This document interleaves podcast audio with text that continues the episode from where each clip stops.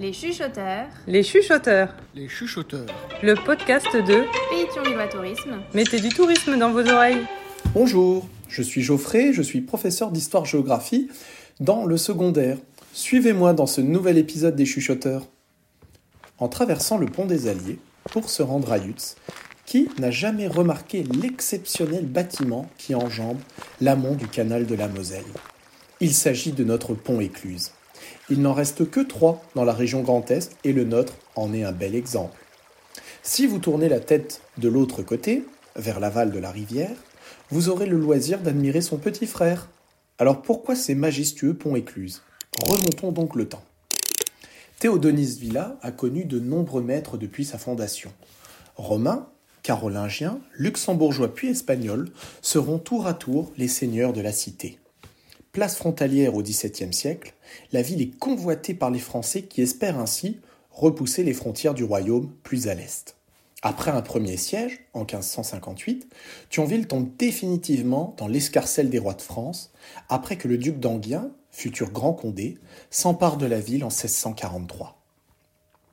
Thionville en place frontière française dorénavant, des travaux de fortification modernes sont alors entrepris et ces travaux sont confiés au Strasbourgeois Louis de Cormontaigne, qui dirigeait alors les travaux de fortification de la ville de Metz. Inspiré par son maître à penser, Sébastien le prêtre, plus connu sous le nom de maréchal de Vauban, Cormontaigne entame des travaux à l'est de la Moselle, à l'entrée de Yutz, où il réalise un ensemble de fortifications en forme de couronné bastionné, le couronné.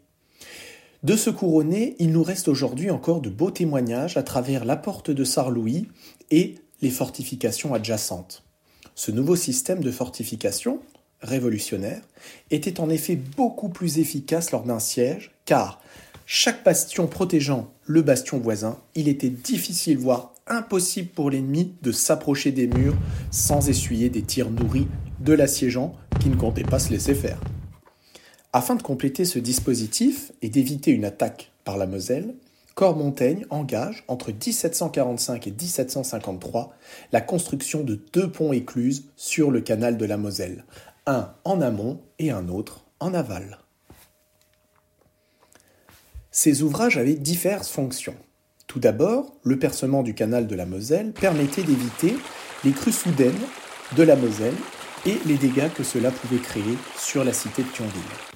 Les ponts écluses permettant de contrôler le débit de la Moselle, il était ainsi très facile d'augmenter le débit de l'eau et ainsi de bloquer l'avance des envahisseurs. De plus, des grilles manœuvrées directement depuis les ponts permettaient de barrer la route à des navires pas franchement les bienvenus. Outre leur rôle militaire, les ponts écluses étaient aussi des lieux de stockage de vivres pour la cité frontalière. En effet, la réussite ou non d'un siège dépendait de la capacité des assiégés à pouvoir se ravitailler suffisamment longtemps pour que la volonté de l'ennemi soit ébranlée ou que les renforts viennent le tailler en pièces. L'étage inférieur, doté d'une solide maçonnerie, permettait de mettre à l'abri les vivres indispensables à la tenue d'un long siège et de le protéger de ces bombardements. Tandis que l'étage supérieur, lui, couvert par une superbe charpente, était davantage réservé au temps de paix car plus fragile en cas d'attaque. Ces deux ouvrages connaîtront leur baptême du feu lors des sièges de 1792, 1814 et 1815 que Thionville subira de la part des ennemis de la France révolutionnaire et napoléonienne. Le siège de 1870 par les Prussiens sera des plus meurtriers et les ponts écluses n'échapperont pas aux destructions qui ravagèrent le centre de Thionville et de son couronné à cause d'un bombardement extrêmement violent.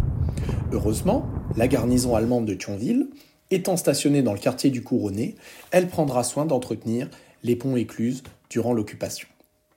Malheureusement, les affres de la guerre vont à nouveau perturber la vie paisible des ponts écluses. Alors que les troupes américaines tentaient de libérer Thionville en 1944, les Allemands décidèrent de leur barrer fermement la route sur la Moselle. Après des combats d'une intensité sans pareil pour notre cité, les Américains réussirent à dégager la route. Cependant, les échanges d'obus et de bombes ont eu raison des ponts écluses. Le pont écluse sud ne gardera que quelques murs, tandis que le nord verra toutes ses élévations disparaître.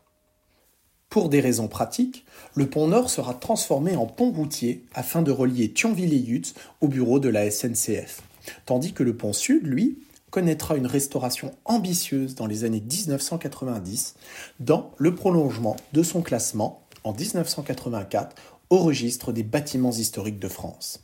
La structure du bâtiment, vieillissante, sera consolidée et enduite de chaux et une nouvelle charpente, surmontée d'une toiture en ardoise, construite sur le modèle de la première toiture, verra le jour. Les huisseries ou ouvertures de fenêtres auront été reconstituées selon les techniques du XVIIIe siècle. Aujourd'hui, ces deux ponts sont les témoins du passé de notre cité. Depuis plusieurs siècles, ils veillent sur Thionville et ses habitants. Depuis leur emplacement, ils nous offrent un panorama exceptionnel où la tranquillité de la nature se déploie au fil de l'eau et se marie parfaitement avec le souvenir du passé guerrier de notre cité.